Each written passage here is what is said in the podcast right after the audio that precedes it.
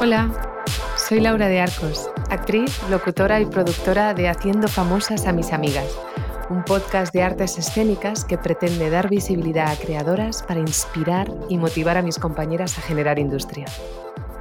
Y ahora seguimos hablando con Marta Pazos sobre conciliación, sobre género, sobre inspiración artística. Nos da unos consejos eh, y nos recomienda a otra gran artista para poder recibir aquí en este podcast. Que lo disfrutes. ¿Sabes? Trabajando fuera.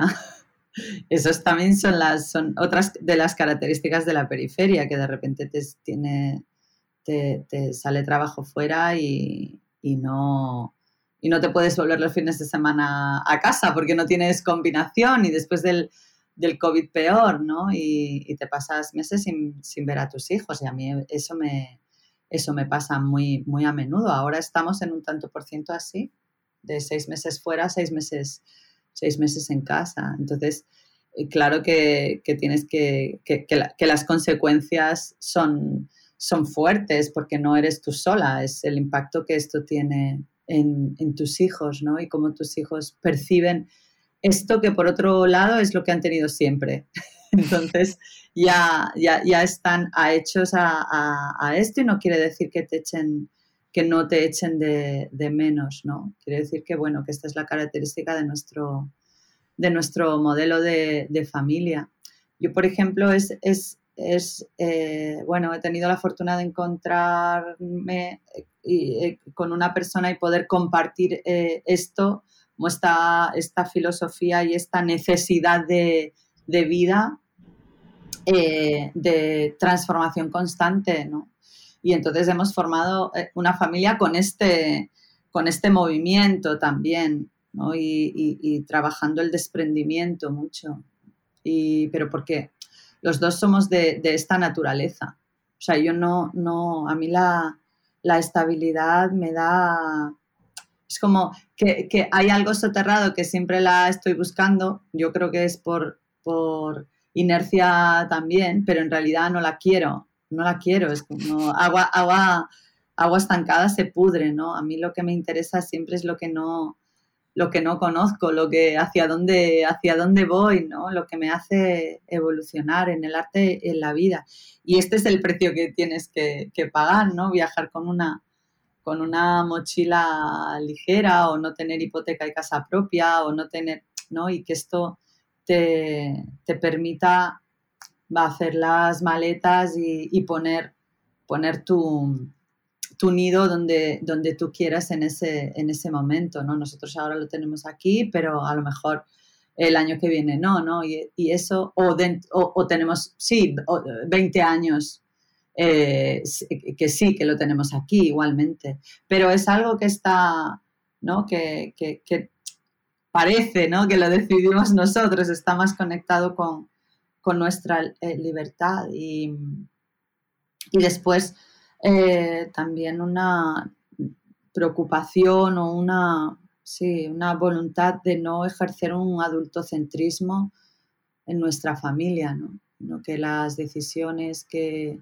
que tomemos las tomemos los, los cuatro integrantes de la familia y las, las opiniones de los niños sean valoradas igualmente que las opiniones de los adultos y nos ha sorprendido mucho esto, ¿no? Cuando hemos eh, girado, porque claro, nosotros reproducíamos lo que habían hecho nuestras familias con, con nosotros, entonces pues decidíamos nosotros, ¿no? Sobre, sobre nuestros, nuestros hijos hasta que eh, pues ah, eh, en un momento determinado buscamos pues también ayuda de gente que sabía más que nosotros sobre crianza, ¿no? porque había algo en, mí concretamente que, estaba descolocado, que era el, tema de la conciliación. Y yo no me quería sentir mal porque me, de repente vinieran cosas que, yo había deseado durante muchos años y no pudiera, ¿no? Y hubiera una sensación de, ah, pues te vienes a dirigir tres meses a México. Y primero era, ¡ah! Y al acto seguido era como, ¡oh! ¿Cómo hago? ¿no? Y entonces, eh, pues eso, buscamos eh, ayuda con, un equipo de, profesionales que se, se dedican a, esto, ¿no? Y aprendimos, ah, pero es que los niños también pueden tomar estas decisiones y lo que tú te crees es es que quieren ir siempre contigo y nuestros hijos decidieron que no, que lo que querían era quedarse en casa y que nosotros nos fuéramos, eh, nos fuéramos nosotros, ¿no? A, trabajar y no había problema, o sea, y esto es una idea que se le ocurrió a ellos. Nosotros siempre habíamos pensado que, querrían estar junto, junto a nosotros, ¿no? Eh, entonces, mucha, interesante, lección. ¿Cuánto, hay, ¿Cuánto hay que aprender sobre, ¿no? Yo siempre lo digo, digo, digo, si hubieran más escuelas para padres, estarían mm. llenas. Porque es que, claro, o sea, esa, esa, frase hecha de que no nacen con un manual de instrucciones eh, se extiende durante 18 años, ¿sabes? O sea, es como que hay, hay, hay mucha, sí, hay mucha carencia de inteligencia emocional. Em, yo en Cataluña, por ejemplo, el año pasado me di cuenta de que tienen muchos más recursos para este tema, ¿sabes? En escuelas públicas, por ejemplo, eh, estuvimos en un pueblito pequeño, mm, ponían como un servicio de coaching familiar que, además era, que era un servicio público eh, para los padres por la tarde. Bueno, es una, fue... O sea, yo además es que la persona que nos dio este, este taller se convirtió en mi amiga. O sea, me enseñó eh, absolutamente todo tipo de recursos que estoy utilizando ahora sobre el tema de los límites, pero los límites positivos, ¿no? Y la mm. necesidad del límite. Y ha cambiado radicalmente mi relación con mi hija por eso, ¿no? Y dices, hostia, parece algo tan difícil y en realidad simplemente es como darle el espacio de reflexión a veces, ¿no? Completamente. Y ya está. Sí. Y los límites es una, es una herramienta tan necesaria para la vida adulta que si no te la enseñan de, de pequeño, si no te la muestran, no, claro, no sabes después cómo utilizarla y esto te, genera unos pollos muy gordos en la vida adulta, ¿no? Total. Sí, simplemente aunque sea por conectar con eso, ¿no? Con si a ti no te han puesto muchos y has tenido problemas, ya dices, hostia, tengo que aprender de esto porque no quiero que pase por lo mismo, ¿no? Total, total. Bueno, Marta, nos hemos ido, pero no importa porque este tema yo creo que le interesa a mucha gente, porque mucha gente se pregunta, o sea, ¿puedo ser directora de escena, puedo ser actriz, puedo dedicarme al cine, puedo dedicarme al teatro y ser madre, ¿no? Es una de las preguntas que se hace más gente y, de hecho eh, hace un par o tres de semanas publiqué este episodio con Carlota, ¿no? Que me decía que, que bueno, que ella pues había renunciado a una ¿no? A, una decisión importante en su vida, pero que no, que, no le pesaba. Pero sabemos que hay mucha gente a la que le pesa y mucho, ¿no? Y, que genera grandes frustraciones ¿no? hacia los dos niveles. Por eso todo lo que nos has explicado sobre ese equilibrio que siempre has buscado ¿no? y esas maneras, yo creo que pueden inspirar a mucha gente. ¿no? Decir, no, no es imposible. El otro día eh, también me lo decía un médico, no, claro, una vida itinerante y de gira no es compatible, ¿no?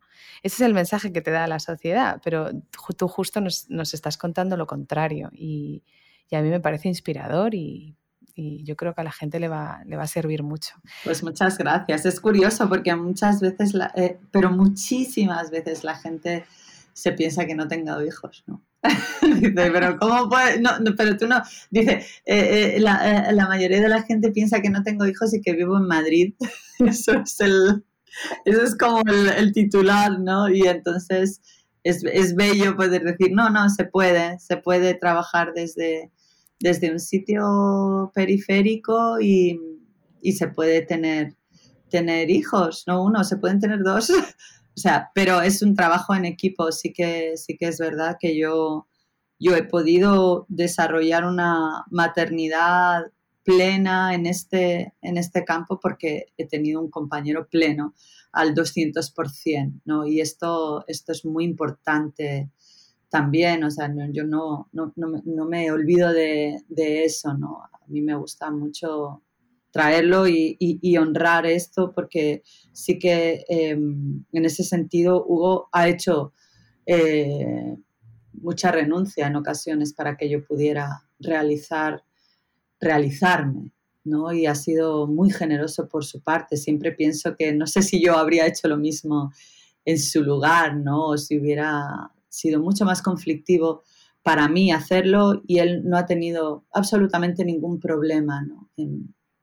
a veces, ¿no? A veces yo creo que también depende un poco de como de las, eh, de las metas que, que, tú hayas tenido y que se hayan cumplido de manera orgánica, ¿no? Porque lo que me cuentas de él es como que no ha sido algo que digas, pues sí, yo también, ¿no? Vengo de, pues eso, de No Barris, de un barrio periférico, mis abuelos andaluces llegaron en los años 50, toda mi familia, pues eso, de clase obrera, sin, sin, sin mucho poder adquisitivo, luego mi padre pues se va cuando yo tengo un año y medio, mi hermana tiene seis, mi madre se queda sola con nosotras dos. Em, y bueno, pues, ¿qué he visto yo? Pues eso, mucho, esto no se puede, eh, la ropa heredada, los libros heredados, los tickets del día para los descuentos y, no me ha faltado de nada, pero hemos tenido lo justo, lo justo para comer, dormir y tener escuela pública y ya está. Entonces, Claro, eh, pues hay una serie como de, no sé, expectativas o no sé cómo llamarlo, pero que a mí siempre, y, ese, hambre que he tenido siempre como de explorar más, de entender más la vida, de que se vio desde pequeña, ¿no? En el cole le dijeron a mi madre, esta niña es de Masana. De, de, Masana, ¿qué, quiere decir? A ver, ¿cuánto me va a costar, cuánto me va a costar esto? Claro. Entonces yo, bueno, no, no me fui por las artes plásticas, pero siempre he tenido devoción por las máscaras y demás y por la, por la construcción. Eh, me fui por el movimiento, la danza y la interpretación, pero, pero siempre ¿no? veía que a mi alrededor había gente, pues, no todo el mundo, pero había mucha gente que tenía otro poder adquisitivo, ¿no? Y que se podía dedicar a la contemplación, ¿no? Y yo no, o sea, yo sabía que desde muy pequeña tenía que trabajar, tenía... Entonces, al final esas dos cosas yo creo que generaban como más hambre de, realizarme en, este trabajo. En cambio, una persona que, de manera orgánica ha ido creciendo ¿no? en ese contexto, eh, puede renunciar y no, porque a lo mejor estar eh, compartiendo un momento de calidad con, tus hijos es una no renuncia, ¿no? Es lo contrario. Es decir, es que yo quería esto, me había proyectado haciendo el colacao a las 8, ¿no? y ahora lo estoy haciendo. Y, me parece muy hermoso. Es el tema de que es difícil que todas las. Eh, que todo se dé, ¿no? Que encuentres a la persona, que. Pero, pero entiendo que, que no es que tú potencialmente no, no, hubieses permitido o te hubiera generado más conflictos, sino que, que la cuna es diferente. Y la cuna, la cuna influye. Y, no solo, y también la cuestión de género, desde luego. Total, Quiero decir, eh, sí, nosotros no somos privilegiadas desde el inicio por el, simple hecho de, tener una vulva, claro. Entonces eh, ahí ya, ya, ya es, es, es, sí, ya, ya estás en otro, en otro lugar, ¿no? Ni mejor, ni peor, ni arriba, ni abajo, diferente, diferente y ese camino también lo, lo, vas entendiendo, ¿no? A medida que va, que va pasando el tiempo y te vas desarrollando en diferentes contextos. Como cuando te veías reflejada con el carrito y decías, esta no soy yo. Igual, ¿no? Ah, claro, sí, sí, yo, yo, tengo muchísimos conflictos, o sea, soy, soy una feminista en conflicto permanente y, entiendo lo que dices. Bueno, volviendo a, la profesión, eh, se nos está yendo un poco de tiempo, pero me está encantando, te agradezco mucho tu generosidad, Marta. Por favor, a ti.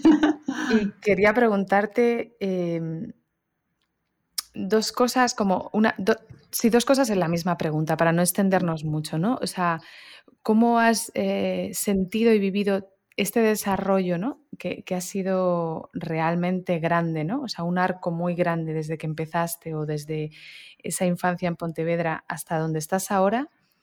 ¿Y cómo trabajas el foco a pesar de que el espacio ¿no? da mucho y también nos has hablado del apoyo de Hugo, eh, para poder em, eso, estar en diferentes proyectos que están en diferentes puntos de, desarrollo y además cuando te has dedicado a tantas especialidades, ¿no? O sea, conoces la interpretación desde dentro, conoces la dirección, mm, conoces la plástica y el diseño, em, conoces también la docencia, entonces ¿Cómo, haces? O sea, ¿te, divides o eres Marta todo el rato? Eh, o sea, ¿Cómo lo haces? ¿Cómo, se hace esto? pues eh, yo, eh, Laura, miro mi calendario y también me pregunto, ¿cómo lo haces, Marta? Totalmente. Pues mira, lo, hago em, enfocando en el aquí y en el ahora. Entonces, para, para poder estar en el aquí y en el ahora en cada momento, esto requiere una, una planificación enorme. Entonces, destino muchísimo tiempo a la planificación, a la organización, a, o sea, cuando cuando descubro. Eh, el concepto sobre el que vamos a, trabajar, sobre el que voy a trabajar en, una pieza para museo o en un espectáculo, ahí ya lo tengo, ¿no? porque la llama se enciende y entonces yo lo veo, lo veo en, mi mente, hay una imagen muy, clara y entonces ya disparo.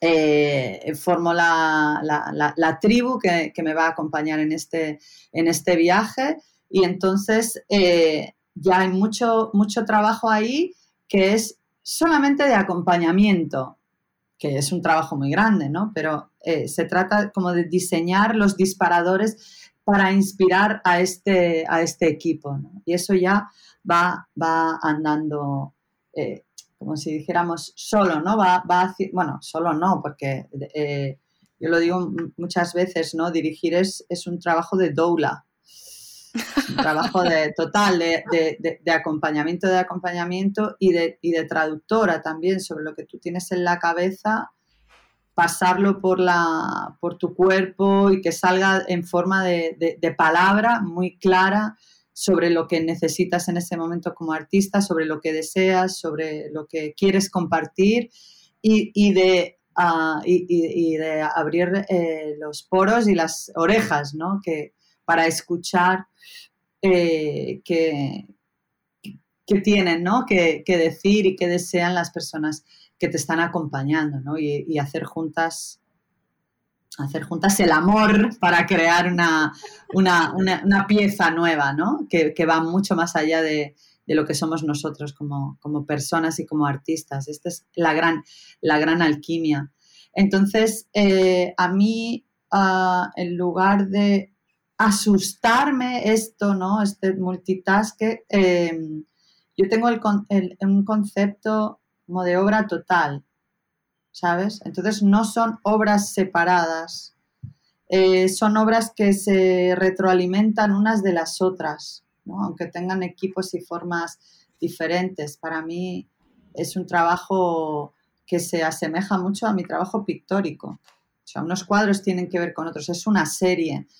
Entonces, ah, eh, preguntas que, formulo en un espectáculo de hace cuatro años se empiezan a resolver ahora.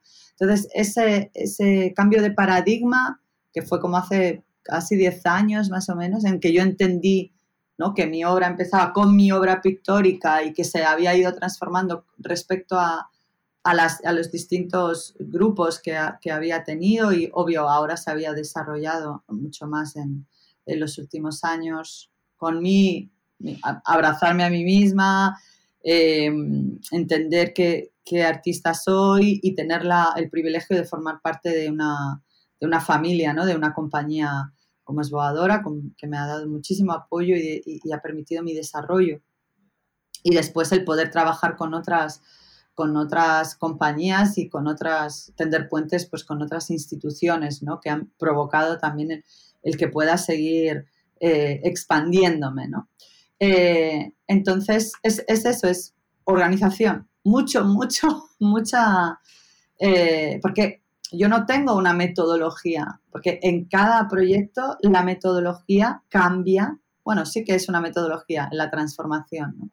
Entonces, yo desarrollo para cada proyecto algo ad hoc, ¿no? Un, vestido, una dramaturgia del cómo se hace, de cómo llevar a, cómo inspirar a los equipos.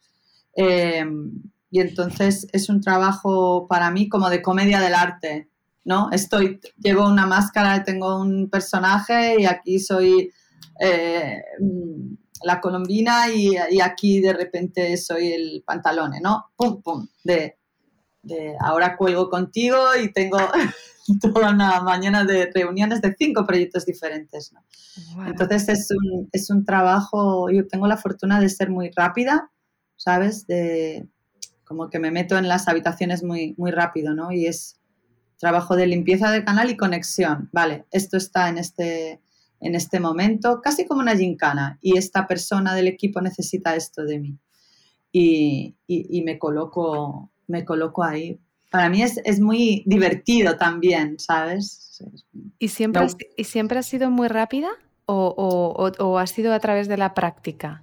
No, ha sido a través de la práctica. Ha sido a través de la práctica porque también el, el volumen de trabajo ha ido aumentando, ¿sabes? Antes, hace años, uh, yo hacía una producción al año, ¿no? Ahora hago cinco. es, y de una escala mucho, mucho mayor, ¿no? Entonces, mm, yo pensaba que esto iba a minorar y ya me he dado cuenta que no, que, que esto está exponencialmente creciendo, entonces soy yo la que me tengo que, que, que poner, ¿no? Que, escuchar lo que, lo que está pasando y también calmarme y, y también poner, poder trabajar desde un, desde un sitio mucho más vulnerable, ¿no? Porque al principio, bueno, eres directora y eres mujer y el contexto no, no está preparado para eso y ni siquiera, está, ni siquiera tú entiendes que tienes ciclos y que tienes ciclos menstruales, que tienes que respetar y que y hay un entendimiento mucho más profundo de, de, mí misma y mucha más confianza eh, por poder poner la vida en el centro, ¿no? Y, y no... y, afortunadamente cada, cada vez más no tener que gastar energía en, en, sacar los galones todo el tiempo, ¿no? Y decir, bueno, yo valgo para esto, confiar en mí, o tengo la suerte que en los últimos años mi trabajo me avala y entonces pues puedo, hay una parte de energía que antes destinaba a eso, que ahora destino pues a, al florecimiento. Qué maravilla, cómo te envidio. cómo te envidio, qué maravilla lo que acabas de decir, me ha encantado. Bueno, em, Marta, eh, tenía como cinco preguntas más. Em, quería preguntarte sobre esta obra que hiciste, Garage, sobre em, un trabajo ¿no? del papel de la mujer en la industria automovilística y protagonizado por trabajadoras de las Papeusion Citroën, porque, bueno, sabes, este espacio pues eh, es feminista y me gusta mucho hablar de, pues mujeres creadoras que además cuentan historias de mujeres, ¿no? Porque creo que sigue haciendo mucha falta. También te quería preguntar por, tu experiencia en, la escuela Conia de la Sociedad Rafaelo Sancho, dirigida por Claudia Castellucci, que tuve oportunidad de conocerla en 2019 cuando Carlota Ferrer estaba como directora del Festival, de, Otoño, Y fue una experiencia realmente reveladora para mí, aunque fueron 10 días nada más, pero se me abrió algo en los poros de la piel que antes no se me había abierto como intérprete. Y, y también eh, quería preguntarte sobre el futuro. Entonces, eh, como no te quiero quitar más tiempo, te voy a dar a elegir. O sea, que, ¿de qué me prefieres hablar? Y luego ya, en, no sé, dentro de cinco años, cuando tengas, cuando tengas 70 producciones anuales, pues ya un día como que me paso por Santiago con el micro y hacemos la segunda parte. Perfecto. Pues mira, de lo que más me apetece hablarte, aunque todas las preguntas son apasionantes para mí, porque, por ejemplo, Garaje fue un, también un, espectáculo click muy de, conciencia de poner, de ponernos todo el equipo las gafas violeta y eso hizo que cambiaran eh, a, partir de esto nuestro trabajo y, y la conexión con, con Claudia eh, fue muy, muy, muy, muy, muy potente, llena de, certezas. Yo había tenido 20 años de, formación autodidacta y, completamente empírica y de repente ah, encontrarme con, con, Claudia fue como legitimar, ¿no? También ella, ella el primer día de clase dice primero experimentar y después eh, estudiar, ¿no? intelectualizar. Y decía, bueno, pues yo he hecho el camino perfecto porque he experimentado, experimentado, porque mi carrera como directora eh, y escenógrafa, intérprete, se ha basado en, ir a, aprender haciendo lo que no sé hacer. Eh, pero voy a escoger la pregunta del futuro porque me gusta mucho lo que está pasando ahora, que hay una, vuelta sobre mis pasos y parece que ese, que ese puzzle ¿no? que era yo, eh, en la que no mm, era una pintora que que se había dedicado a las artes escénicas, pero que no pertenecía, no se sentía partícipe de las artes escénicas en un inicio, pero entonces ya no pintaba y, no se sentía artista plástica y entonces ah, no, no, había estudiado escenografía, pero estaba trabajando como escenógrafo. O sea, todo este, este collage que era yo se está de repente uniendo las piezas y teniendo sentido, ¿no? Entonces, eh, el, futuro es, eh, se desarrollará o los proyectos que, tengo en el, futuro, en los que estoy trabajando, van hacia ese, hacia ese sitio ¿no? de, reunión de las partes. Entonces está pasando algo muy interesante para mí, que es la, vuelta a las artes plásticas. ¿no? Entonces estoy recibiendo convites de, comisarios para, para hacer piezas para museos en los que yo no, nunca soñé, ¿sabes? Que iba cuando eh, era estudiante, sitios que son muy importantes para mí y de repente pues recibo encargos para hacer piezas, ¿no? Desde, desde ahí y, en lugar de, sentirme, bueno, como al inicio, ¿no? Un poco ajena a esto, de repente me siento que, me recibe este contexto un poco de hija pródiga, ¿no? Entonces esto es, es precioso lo que está pasando y también vienen dos proyectos de, ópera eh, que me apetecen mucho. Antes te hablaba de, la primera vez que llego a Barcelona, que, estoy en el, que, descubro el Liceu quemado y, el año que viene eh, pues voy a hacer una, ópera en el, en el Liceu. La, nueva ópera de Raquel García Tomás y esto es algo que es un, sueño para, mí, ¿no? Por eso es, es como todo volver sobre, sobre mis pasos, ¿no? Volver a, por los mismos lugares con otras herramientas, ¿no? Y es, es precioso esto que está, que está pasando. Y luego, muy, como, sí, proyectos de teatro preciosos, ¿no? Que no te puedo adelantar porque está, tú sabes que es como, eh, son, eh, sí, las, el engranaje teatral es muy celoso de, de eso, ¿no? El de la ópera se puede contar porque presentan con mucha más antelación las temporadas y esto ya se ha presentado porque además estaba, era uno de los candidatos a los premios Fedora, este proyecto, porque es, eh, se llama Alexina B y es, es una ópera sobre, sobre una persona eh, intersex que existió de verdad y sobre la que, eh, la que Foucault eh, basa su, su, texto el, el, verdadero sexo. Y, entonces es, la, es, un, también un icono eh, LGTBI ah, y, bueno, es importante poder hacer una ópera lírica contemporánea en un, en un espacio como, como el, el Liceu una ópera compuesta por una mujer, Raquel García Tomás, que la libretista es una mujer, que es Irene Garnot, y la directora de escena es una mujer, que es Marta Bazos. Entonces, pues eso es, la, eso es el futuro ¿no? que, en el que estoy trabajando ahora. Bueno, felicidades, te lo mereces. Me estoy emocionando y todo yo. Me emocionan las, los, los, éxitos de, de, las mujeres sensibles. Me parece una maravilla que hayas eh, respondido a esa pregunta y que la hayas escogido. Y te deseo mucho éxito. Eh, iremos a verte al liceo, ¿no? Y, ya con esta sensación, ¿no? De, imaginarte en, el, en, la Plaza Real, levantándote por la mañana con tu madre y, sintiendo que algo iba a ocurrir en Barcelona, ¿no? Eh, como que, la historia también cobra sentido para, las personas que te seguimos, ¿no? Entonces te agradezco mucho que hayas contado esta historia.